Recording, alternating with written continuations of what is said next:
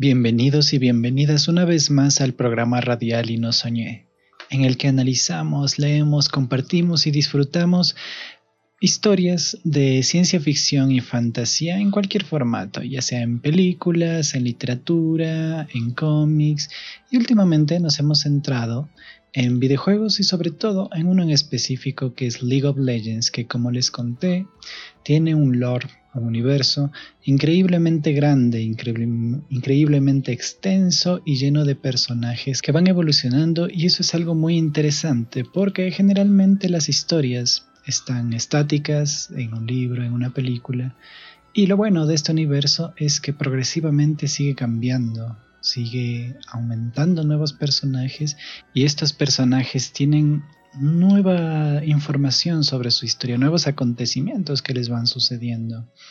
Y hablaremos otros específicos y, y paradigmáticos de que han ocurrido, pero por el momento estamos centrados en una de las regiones más importantes de este lugar que es conocida como las Islas de las Sombras. Hemos visto a varios personajes alrededor de este lugar, desde guerreros de la luz que buscan incansablemente derrotarla, hasta seres que quieren mantenerla, o como vimos en el anterior programa, a este ser Cartus que busca llevar la no muerte a todos los seres liberándolos de la vida, porque él cree en eso.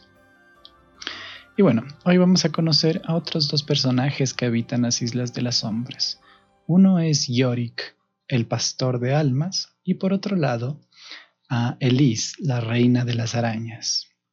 Empezaremos con esta última y como siempre leeremos primero su pequeña biografía y luego les narraré el cuento, la pequeña eh, relato en el cual ella es protagonista. Pero empecemos con su biografía. Ella es Elise, la reina de las arañas.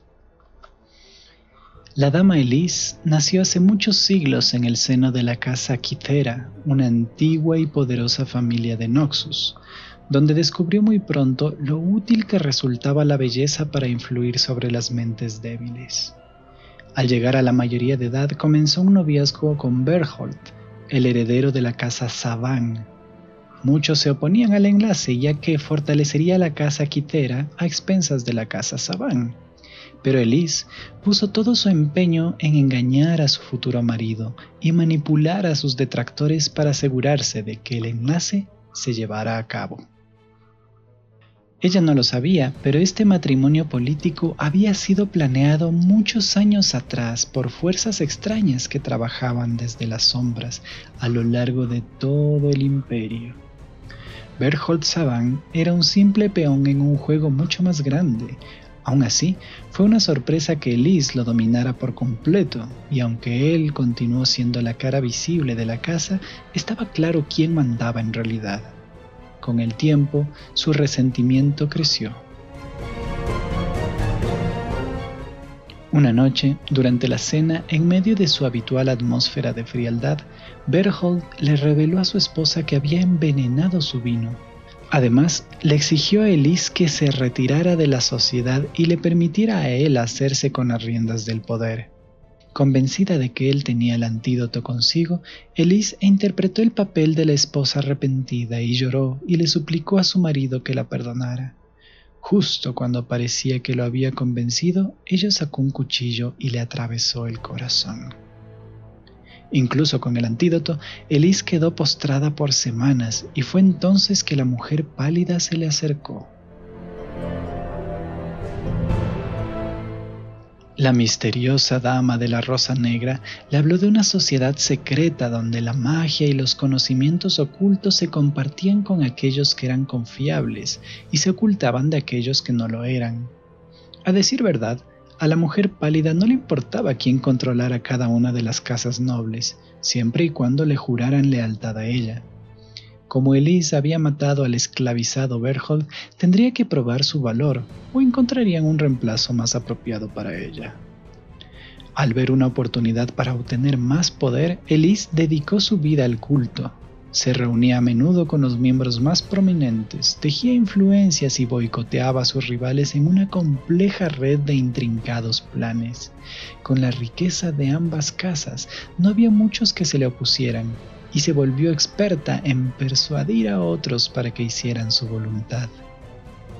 Con el tiempo se enteró de la existencia de un objeto de gran significancia para la Rosa Negra, la calavera de un antiguo señor de la guerra conocido como San Uzal, que se decía estaba oculta desde hace mucho tiempo en las Islas de las Sombras.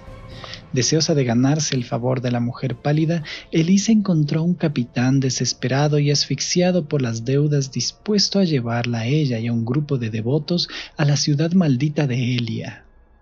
Llegaron a una costa de arena cenicienta en donde espectros malévolos los atormentaron mientras buscaban en vano el cofre perdido. Pero Elise encontró algo que no había previsto. Una criatura de un pasado olvidado había anidado en las oscuras profundidades debajo de la ciudad. Este monstruo hinchado y quitinoso era el dios araña Vilemau, que emergió de las sombras para devorar a los intrusos, antes de clavar sus colmillos en el hombro de Liz. Ella cayó al suelo y comenzó a convulsionar a medida que el veneno desencadenaba terribles transformaciones en su cuerpo. Su espalda se estremeció con un movimiento ondulante al tiempo que le brotaban de la carne unas patas de araña. Finalmente, jadeante por la agonía de la transformación, Elise se dio la vuelta y se encontró con que su nuevo amo se cernía sobre ella. Un entendimiento sin palabras fluyó entre ellos en ese momento, y Elise regresó a la playa sin que le molestaran los espíritus de las islas al entrar y salir de la arboleda. Algunas semanas después, cuando su barco arribó a la capital noxiana en el medio de la noche, Elise había recuperado su forma humana, aunque era la única criatura viva que quedaba a bordo. A pesar de que jamás se encontró evidencia de la calavera del Señor de la Guerra, la mujer pálida vio lo que significaba el nuevo y peligroso don de Elise, un medio seguro para ir y venir entre Noxus y las Islas de las Sombras. Las dos sellaron un pacto. La Rosa Negra proporcionaría a Elise incontables sacrificios involuntarios para ofrecérselos al dios araña, y ella, a cambio, recobraría cualquier artefacto de poder que encontrara en aquellas tenebrosas costas prohibidas. Elise volvió a instalarse en las desiertas estancias de la casa Savan, donde cobró fama de ser una criatura hermosa pero totalmente inalcanzable. Pocos sospechaban su auténtica naturaleza, aunque corrían curiosos rumores sobre ella, delirantes relatos sobre su inmortal belleza o a la aterradora criatura cuya madriguera, según se decía, se encontraba en lo alto de su deteriorado y polvoriento palacio. Aunque han pasado siglos, cada vez que Lee siente el llamado de su Dios, regresa a la tierra de la niebla negra con uno o dos pretendientes desafortunados o alguna que otra alma manipulable. Ninguno de sus acompañantes regresa nunca.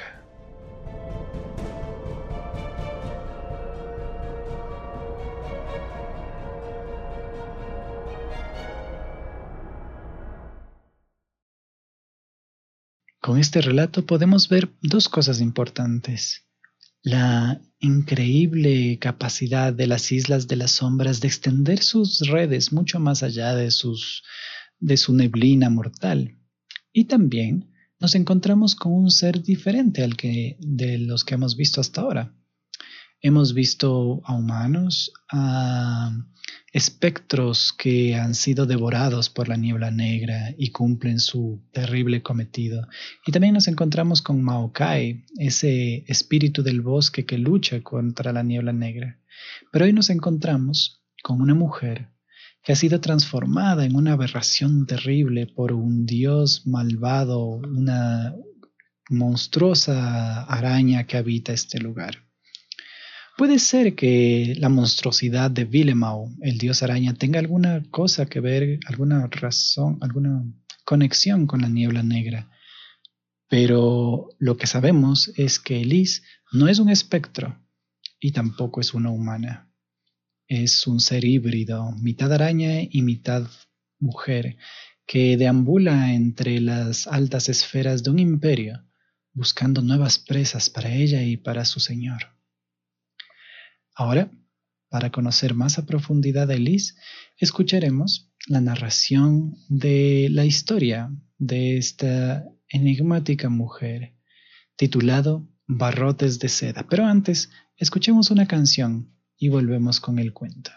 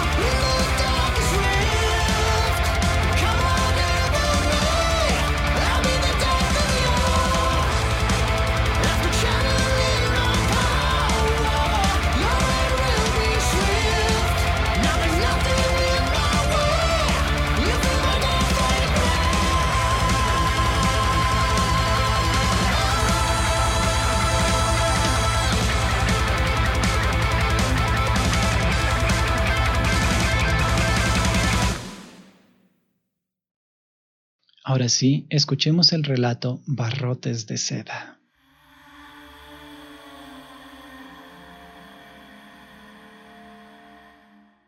Aquellas semanas en el océano habían hecho que Marcus se sintiera débil y mareado, por lo que se alegró mucho de volver a pisar tierra firme. El camino a la orilla de basalto era muy resbaladizo, lo que lo hacía traicionero. Los árboles torcidos y encorvados en todas direcciones parecían cáscaras ennegrecidas y miserables. Lloraban una savia amarillenta por donde aparentemente algún animal asustado había clavado sus garras. Entre los árboles se vislumbraba una tenue luz que danzaba como las velas de los cadáveres cuyo brillo atraía a las almas incautas del pantano y las condenaba para siempre. En las ramas había algo parecido a hojas delgadas y mortecinas, y Marcus tardó un momento en darse cuenta de que se trataba de telarañas. El helecho obstruía la maleza en ambos lados del camino y en ocasiones se podía ver fugazmente la sombra de alguna criatura que se dirigía al bosque. Tal vez las ratas que habían infestado el barco los habían seguido incluso ahí. Marcus no los había visto, como mucho intuido una veloz silueta de algo negro y peludo por un instante, u oído el sonido tan característico de unas garras al correr sobre madera. Siempre había pensado que, por el sonido, parecía que se tratara de criaturas con muchas más patas de lo que se suponía que tenían. El aire de aquellas islas era inmensamente húmedo y tanto su elegante túnica confeccionada a medida como sus botas estaban empapadas. La bola aromática que se llevó a la nariz no bastaba para camuflar el hedor de la isla y le recordó el vertedero de cadáveres que había al otro lado de los muros de Noxus cuando el viento soplaba desde el océano. Al recordar su hogar, se sintió incómodo por un momento. Las aventuras de las catacumbas situadas bajo la ciudad le habían producido una placentera sensación de emoción ilícita una recompensa por haber seguido el símbolo secreto de la flor de pétalos negros. En la oscuridad de los sepulcros, él y sus compañeros se reunieron, devotos, donde ella los aguardaba. Alzó la vista esperando ver a la seductora mujer cuyas palabras habían traído a tantos hombres a aquel lugar. Vio un destello de seda carmesí y el bamboleo de unas caderas antes de que la figura se adelantara en la espesa niebla.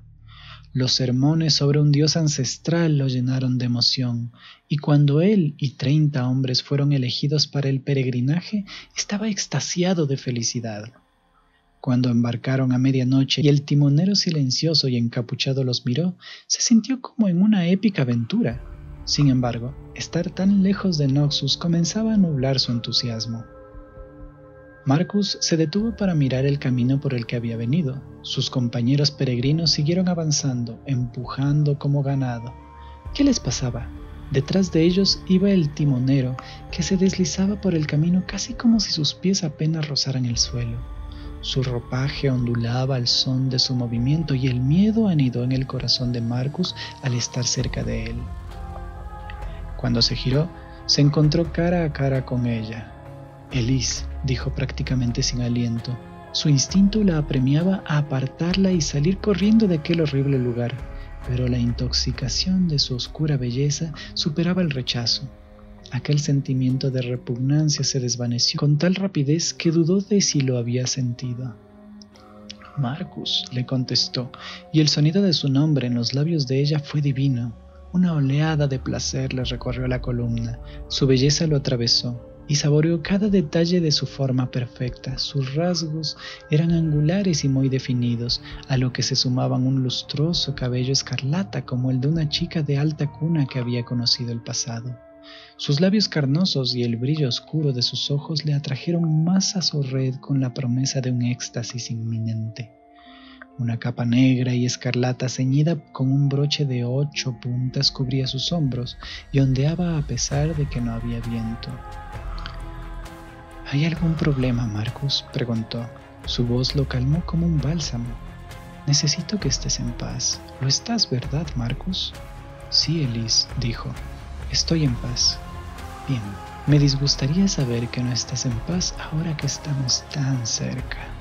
La mera idea de no complacerla hizo que el pánico recorriera a Marcus de arriba abajo y que el joven cayera al suelo. Envolvió las piernas con sus brazos que, igual que el alabastro, eran pálidos, fríos y delicados. Lo que sea por mi señora, dijo.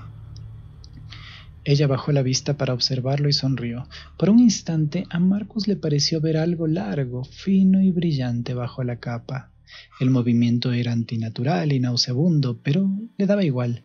Elise le puso una de sus afiladas uñas negras bajo la barbilla e hizo que la alzara de nuevo. Un riachuelo de sangre se abrió camino por su cuello, pero él lo ignoró y siguió a Elise, que había dado la vuelta y lo guiaba hacia adelante. Él la siguió, y en su mente no había más pensamiento que el de complacerla. Los árboles eran cada vez más delgados y el camino terminaba en un acantilado. Al ver los símbolos escarbados, Marcus sintió una punzada. Al pie del precipicio había una cueva que se asemejaba a unas fauces abiertas, y la determinación de Marcus se desvaneció dejando paso al miedo.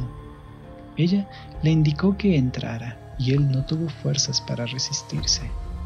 El interior de la cueva era extremadamente oscuro y hacía un calor sofocante. Aquella oleada de calor apestaba de un modo parecido al de un matadero. En su interior, una voz le gritaba que corriera, que se alejara tanto como pudiera de aquel lugar terrible, pero sus pies traicioneros lo llevaban aún más adentro. De repente sintió como caía una gota del techo y aterrizaba en su mejilla y Marcus se encogió de dolor, pues escocía. Miró hacia arriba y vio formas pálidas como larvas colgadas y agitándose. En la superficie translúcida de una telaraña recién tejida había una cara humana y las redes acallaban sus gritos. ¿Qué, qué, qué es este lugar? preguntó a la vez que se liberaba del velo del engaño. Este es mi templo, Marcus, dijo Elise, y se soltó el broche de ocho puntas para sacarse la capa. Este es el cubil del dios de las arañas. Sus hombros se retorcieron y dos extremidades se abrieron paso por su carne y le salieron por la espalda. Eran largas, oscuras y cortantes. Elise se fundió con la oscuridad, convertida en una grotesca masa abotargada. Sus piernas colosales inclinaron el cuerpo hacia adelante y la débil luz de la entrada de la cueva reflejó una miriada de facetas en sus ojos. La araña formaba un bulto enorme, peludo y recubierto de tumores mutantes y viscosos. El terror de su aspecto de pesadilla rompió finalmente el hechizo de Marcus, y éste corrió hacia la entrada de la cueva con la risa de Lee retumbándole en sus oídos. Cuanto más avanzaba, más hilos se le iban pegando y ralentizaban su avance. Cuando oyó el sonido de las garras en movimiento, se supo perseguido, y sollozó al pensar en ella tocándolo. Tropezó con más hilos de sus redes y sintió que algo le agarraba por el hombro. Marcus cayó de rodillas y el veneno paralizante comenzó a surtir efecto. Estaba encerrado en la cárcel de su propio cuerpo. Una sombra se cernió sobre él. Era el timonero, que alargaba los brazos. Marcus gritó cuando su túnica cayó al suelo y reveló que en realidad no era un hombre, sino un sinfín de arañas agrupadas en forma de hombre. Miles de arañas cayeron sobre él y sus gritos se fueron ahogando a medida que se introducían en su boca, sus oídos y sus ojos. Elise se inclinó para observarlo desde el aire gracias a sus extremidades traseras.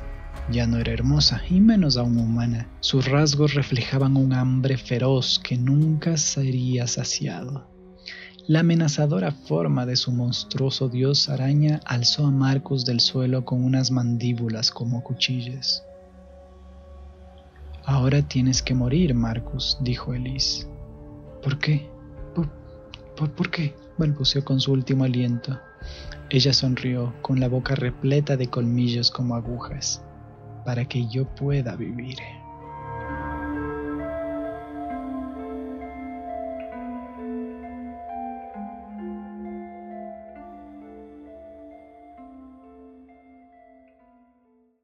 Este fue el relato Barrotes de Seda, en el cual podemos ver cómo actúa Elise, cómo mantiene su forma monstruosa y cómo mantiene su belleza infinita chupando la vida de otros seres. Es interesante tomar en cuenta algunos puntos en este lugar.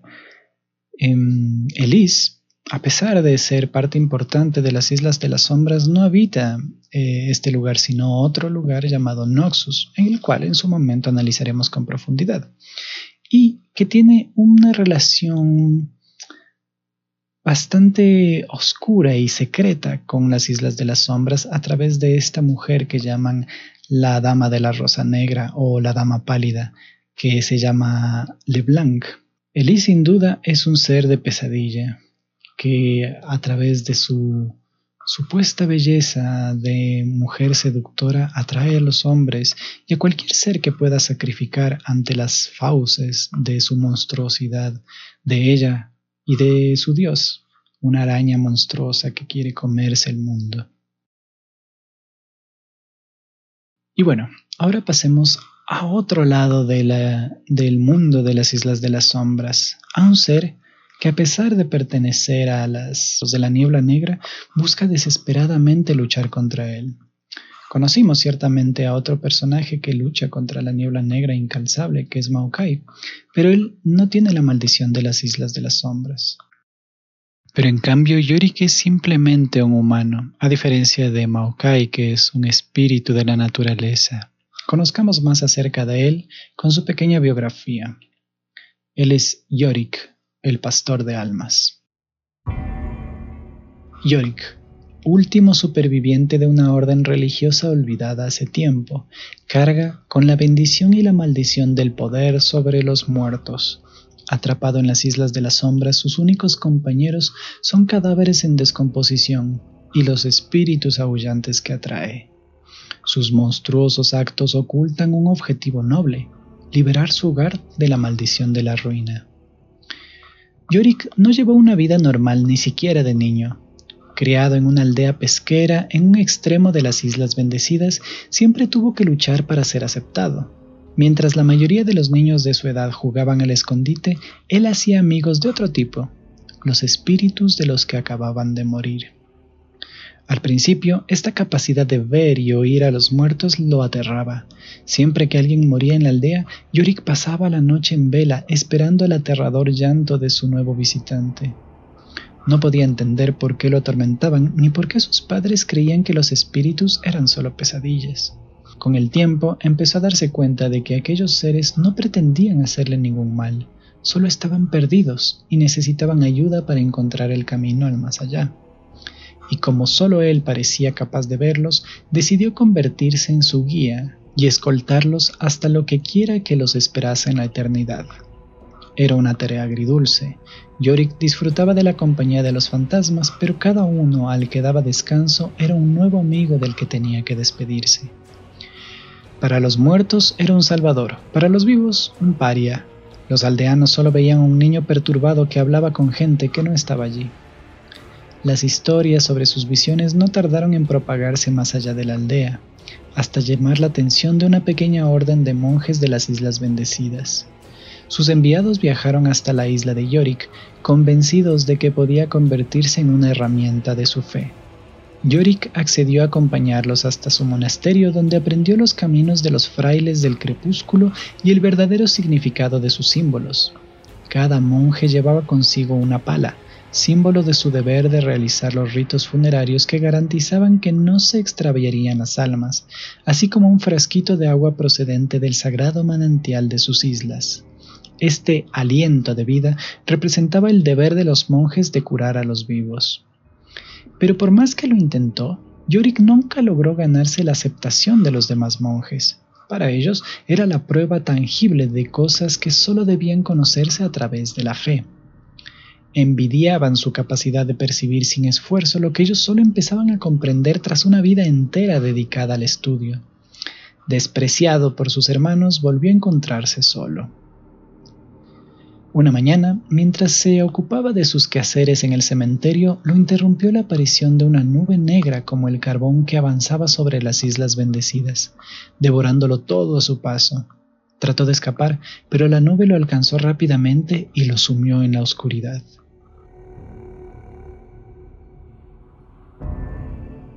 A su alrededor todos los seres vivos empezaron a contorsionarse, corrompidos por la impía magia de la niebla negra. Las personas, los animales e incluso las plantas se transformaban en siniestras y viles caricaturas de su antiguo yo.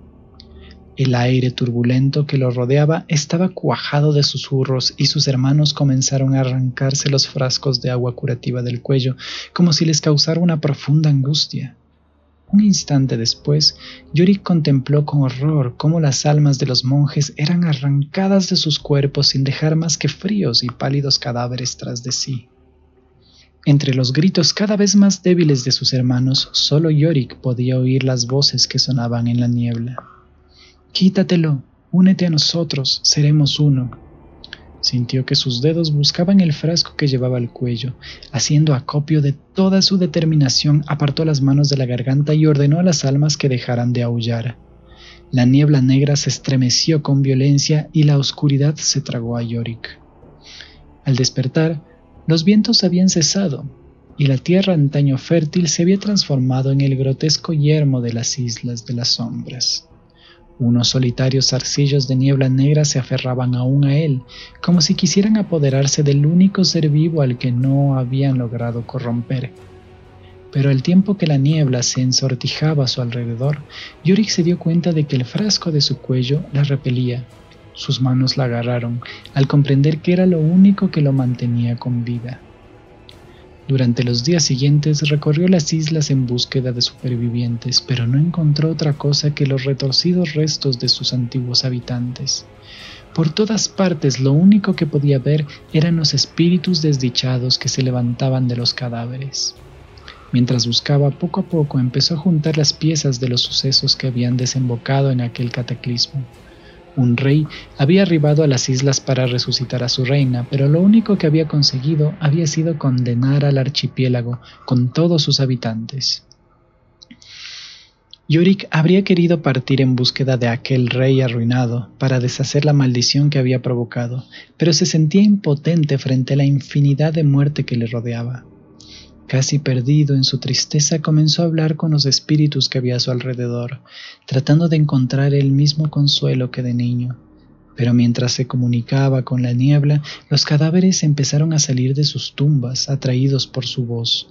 Entonces comprendió que los cuerpos que había enterrado en su día estaban ahora bajo su mando. Un destello de esperanza se encendió en su corazón, sumido en la desesperación. Para liberar las islas de las sombras utilizaría su poder y sus fuerzas. Para acabar con la maldición se vería obligado a utilizarla.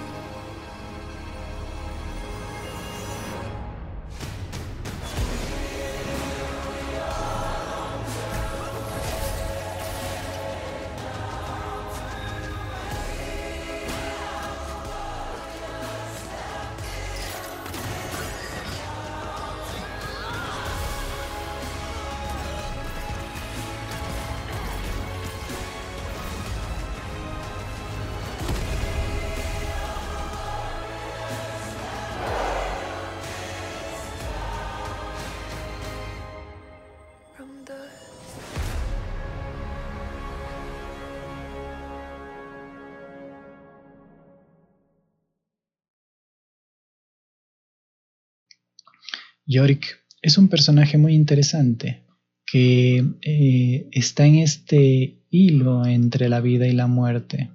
Y además lo salvó algo que también ya hemos visto anteriormente, que son las propias, las propias aguas bendecidas, las aguas de la vida, que es lo que salvó a Maokai de transformarse en un ser de las niebla negra.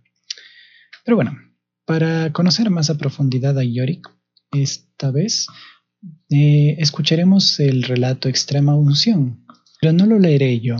Será narrado por la actriz de voz Dulce Guerrero, que, entre otras cosas, ha puesto voz a personajes como la princesa Fiona, Tsunade de Naruto, Anastasia de la película Anastasia y muchas otras más. Así que escuchemos esta fascinante historia titulada Extrema Unción en la voz de Dulce Guerrero.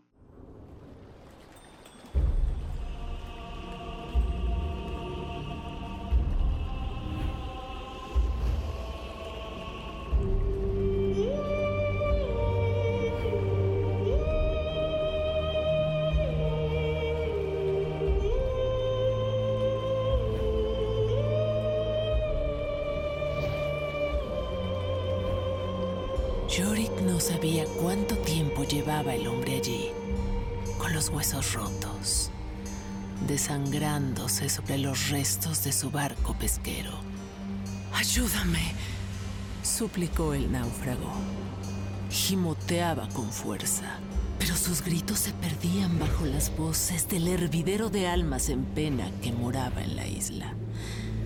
Un remolino de espectros por su agonizante fuerza vital, como insectos a la luz, se habían congregado a su alrededor con ansias de cegar un alma fresca. El hombre, espantado, abrió los ojos de par en par. Hacía bien en tener miedo. Yorick había visto la suerte que corrían los espíritus perdidos que se llevaba la niebla negra. Y aquello, oh, aquello era carne fresca, algo muy poco habitual en las Islas de la Sombra. Hacía mucho tiempo, cien años tal vez, que no veía un ser viviente. Podía sentir los jirones de la niebla en su espalda, temblando, ávida por envolver aquel forastero en su abrazo frío pero la visión del hombre había despertado en él algo que creía olvidado y decidió que no estaba dispuesto a permitirles tomar aquella vida. El fornido monje cargó al malherido náufrago sobre sus hombros y lo llevó consigo ladera arriba, en dirección al viejo monasterio. Yorick estudió el rostro del hombre herido quien a cada paso que daba el monje se contorsionaba soltando gemidos de agónica protesta. ¿A qué has venido, ser viviente? Tras completar su ascenso, llevó al invitado por los pasillos de la abadía y se detuvo ante el viejo dispensario. Depositó al náufrago sobre una enorme mesa de piedra y comenzó a examinar sus órganos vitales. Tenía la mayoría de las costillas rotas y uno de sus pulmones se había colapsado. ¿Por qué pierdes el tiempo? Preguntó un coro de voces al unísono desde el interior de la niebla, detrás de Yorick. El monje guardó silencio Dejó al hombre donde estaba y se encaminó hacia una pesada puerta en la parte trasera del dispensario. La puerta se negó a abrirse y la mano de Yorick no logró más que dejar una huella sobre la gruesa capa de polvo que la cubría. Apoyó el hombro sobre la madera y empujó con todas sus fuerzas. Tanto esfuerzo para nada.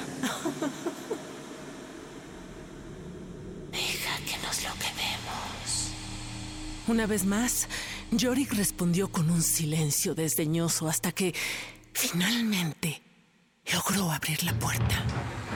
El pesado roble se arrastró sobre las baldosas de piedra del monasterio. Al otro lado había una cámara atiborrada de pergaminos, hierbas y cataplasmas. Yorick se quedó mirando las reliquias de su antigua vida por un instante, tratando de recordar cómo se usaban. Recogió algunas que le resultaban familiares, vendas frágiles y amarillecidas por el tiempo, y un ungüento que se había secado desde hacía muchos años, y volvió con el hombre que yacía postrado sobre la mesa de piedra. Déjalo morir. Es nuestro desde el instante en que pisó esta tierra. ¡Silencio! Replicó Yorick. El hombre malherido parecía falto de aliento. Yorick, consciente de que no tenía mucho tiempo para salvarlo, trató de vendarle las heridas. Pero la tela putrefacta se deshacía en cuanto conseguía aplicarla. El aliento del hombre se entrecortó más y más y empezó a tener convulsiones. Impulsado por una agónica desesperación, sujetó al monje del brazo. Yorick sabía que solo podía hacer una cosa para salvarle la vida. Destapó el frasco de cristal que llevaba al cuello y observó el agua reparadora que éste contenía. Quedaba muy poca. No tenía la certeza de que hubiera suficiente para salvarlo. Y aunque así fuera, debía afrontar la verdad. En su afán por salvar al hombre, no hacía más que perseguir el fantasma de su vida anterior, cuando aquel lugar maldito aún se llamaba las Islas Bendecidas. Los espíritus de la niebla se burlaban de él, era cierto, pero lo hacían armados con la verdad. El hombre estaba condenado y si Yorick usaba las lágrimas de la vida para salvarlo, también se condenaría. Tapó el frasco y lo dejó descansar contra su cuello. se apartó de la mesa y vio subir y bajar el pecho del hombre. Una última vez. La niebla negra inundó la habitación los espíritus que albergaba extendieron sus garras con impaciencia. Con un último estremecimiento de avidez, de tajo, le arrancaron el alma del cuerpo. El hombre exhaló un débil y fugaz grito antes de ser devorado. Yorick permaneció inmóvil y recitó una plegaria casi olvidada. Miró al cadáver sin alma que yacía sobre la mesa. El amargo recordatorio de una tarea inconclusa. Mientras siguiera existiendo la maldición de la gran ruina, cualquier ser viviente que acudiese a las islas sufriría la misma suerte. El monje tenía que imponer la paz sobre aquellas islas malditas. Pero tras años de búsqueda, lo único que había descubierto eran rumores sobre un rey arruinado. Necesitaba respuestas. Obedeciendo un ademán de Yorick, un fino jirón de niebla penetró en el cadáver del hombre. Un instante después, se puso de pie. Apenas era consciente, pero podía ver, oír y caminar. Ayúdame. El cuerpo salió tambaleándose, con pasos lentos y pesados que resonaban por los pasillos del monasterio. Continuó hasta llegar a la pestilente atmósfera del cementerio y se alejó entre las hileras de las tumbas vacías.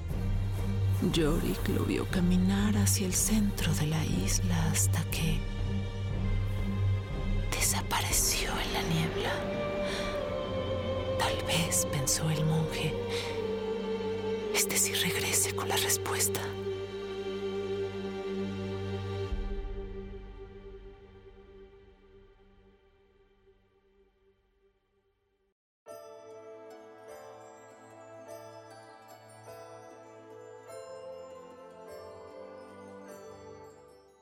Ese fue el relato Extrema Unción en el, que conocimos más a profundidad sobre este personaje Yorick y más sobre las Islas de las Sombras, que es lo interesante porque cada uno de estos relatos nos da un poco más de información del lugar. Y esto es muy muy bien hecho, creo yo, porque no te dan simplemente la información y punto, sino que la ponen, la entretejen entre todos estos relatos, que solo al leerlos y maravillarse con ellos se encuentra más información de este mundo. Bueno, se acaba del tiempo por hoy del programa. Espero que les haya gustado.